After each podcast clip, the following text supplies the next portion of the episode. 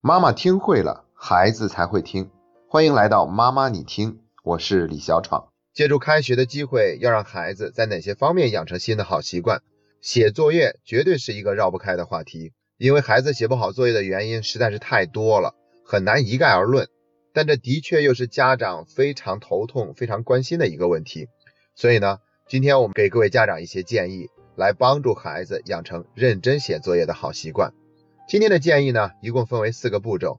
第一步叫做创造家庭学习氛围，这一步又有两个要求：第一，固定好开始写作业的时间，一旦把时间固定下来，就更有助于孩子养成习惯。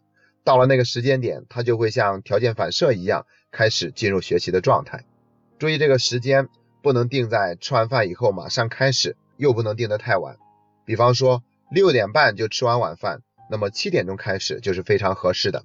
如果开始的太晚了，孩子写完作业就感觉很疲惫，那么孩子就会不知不觉的把这种疲惫感和写作业联系起来，这会不利于孩子写作业的好习惯。当然了，我们固定好孩子写作业的时间，也不要那么死板。比如孩子每周三都要去参加跆拳道班的训练，又或者忽然周四晚上临时有一个家庭聚会，那我们就提前做好安排和调整就可以。第二个要求是。至少有一个家长和孩子共同进入学习状态，这条也不难理解。如果孩子每次写作业的时候，家里面有人在看电视，有人在玩电脑，有人在刷朋友圈，我估计孩子很难心甘情愿的去学习。而且呢，我们家长也的确需要学习和成长。不都说家长好好学习，孩子才会天天向上吗？所以，我们陪着孩子一起进入学习的状态，这会让孩子感觉很开心。注意，在这个过程中，我们一定也在学习，而不是像看犯人一样去监督孩子。我们可以读一本书啊，练一练书法呀，或者做一下读书笔记呀，写一下明天的工作计划呀，都可以。如果家里还有不止一个小朋友，那可以安排孩子们同时进入学习的状态，各自做各自的事情，只要互不干扰就可以了，创造好的家庭学习氛围。会有助于孩子新习惯的养成，也会让孩子心甘情愿的去写作业。第二个步骤叫做做好预备工作。预备工作分为行为方面和心理方面。行为方面指的是开始之前赶快去上洗手间呐，喝一点水呀，准备好纸笔、橡皮、课本啊、作业本啊等等。总之就是为了一旦开始正式学习以后，就不会有这些其他的幺蛾子来耽误自己的学习。影响自己的注意力。那心理方面的准备工作呢，就是要让孩子定定神儿，给孩子一个静下来，什么事情也不做的时间，可以闭着眼睛，什么事情都不想，又或者在脑海里过一过今天学习的课程内容。这么做就是为了让孩子更好的过渡到学习状态。其实现在很多的脑训练的课程也都是用这样的方式来提高一个孩子的专注力的。如果一个孩子他很难让自己安静下来，坐在那里。我们可以给孩子播放一段舒缓的轻音乐，这样就会有助于孩子的情绪更快安静下来。预备工作做好了，接下来就要进入第三个步骤了。第三个步骤叫做给写作业限时。为什么孩子在写作业上总是那么拖沓和磨蹭呢？是因为我们给孩子写作业的时间是无限的。既然是无限的，孩子怎么可能会珍惜呢？所以我们要转变一下自己的思维，告诉孩子，你的时间很宝贵。用来学习的时间也是有限的，你不能把那么多的时间都浪费在写作业上。我们先让孩子根据今天的作业量呢，预估一个时间，然后等学习时间到了就开始计时。孩子每完成一个科目的作业，我们就给他报告一次时间，告诉他用了多久的时间，还剩多少时间。这个过程中的及时反馈也是在培养孩子的时间意识，也会制造一种紧迫感。会让孩子写作业的速度有所提升。注意，在这个过程中呢，不允许孩子有任何与学习无关的行为。现在应该明白了我们第二个步骤的价值了吧？为的就是把与学习无关的事情先处理好，避免所有会影响到写作业的注意力的行为出现。如果孩子遇到了不会的题目，也要等到最后都写完了再问。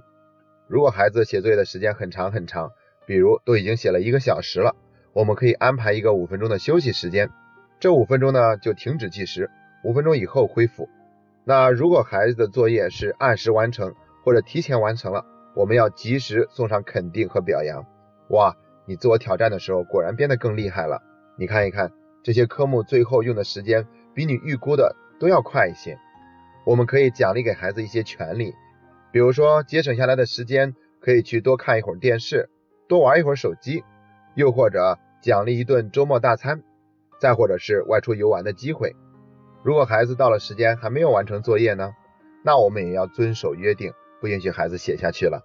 这个时候孩子往往会有两种反应，第一种是心脏比较大的，无所谓，你不让我写，正好我就休息。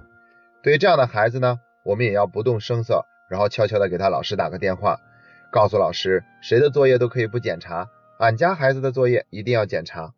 所以没有完成作业的后果，让老师去处理。经历老师的批评。孩子写作业自然也就会上心了。如果孩子在老师那里拿我们挡箭牌，我没写完作业，是我妈妈不让我写了，因为我们之前已经和老师沟通过了，所以呢，老师也可以直接揭穿他，什么你妈妈不让你写的，肯定是你写作业又浪费时间了，你怎么能把那么多的时间都浪费在学习上呢？所以呢，孩子就知道下一次不能再这样了，还是要按时尽快完成作业才好。另外一种孩子呢，做事情比较认真。如果我们不让他写作业了，他就会很着急，觉得明天都没有办法上学了。那我们呢，可以告诉孩子，我知道你真的很重视你的作业，不过你今天写作业的时间真的已经用完了。如果你想明天早上能够写完作业去上学，唯一的机会就是比平常早起来写作业。如果你觉得还需要写二十分钟，明天早上就要早起二十分钟，这样你就可以完成作业再去学校了。那起床本来对孩子来说就是一件困难的事情，所以他就会权衡，下一次我还是赶快写完作业，好过第二天早上还得早起去补写作业。接下来是第四个步骤了，叫做检查和预习。除了让孩子自己检查，家长也是要去检查一下，因为很多的作业布置本身就需要家长的参与，比如生词提问呐，或者背诵课文啊。所以，我们几乎不可避免的要去检查孩子的作业。只不过在检查的过程中呢，我们不要直接指出孩子的错误，我们可以提示他这一页有错误的地方。如果孩子还是找不出来，我们就再缩小范围，告诉他，在这一页的上半部分有一个错误的地方，你再仔细看一看，尽量是孩子自己找到的错误，这会让孩子更有成就感，也不会让他产生依赖的心理。同时呢。也可以让孩子做一些简单的预习，不过对于这一点呢，不要操之过急。我们可以在孩子养成了相对稳定的爱写作业的好习惯以后，再对这方面有更多的要求。这就是我们今天给大家的建议。感谢你那么爱学习，这是妈妈你听陪你走过的第三十八天。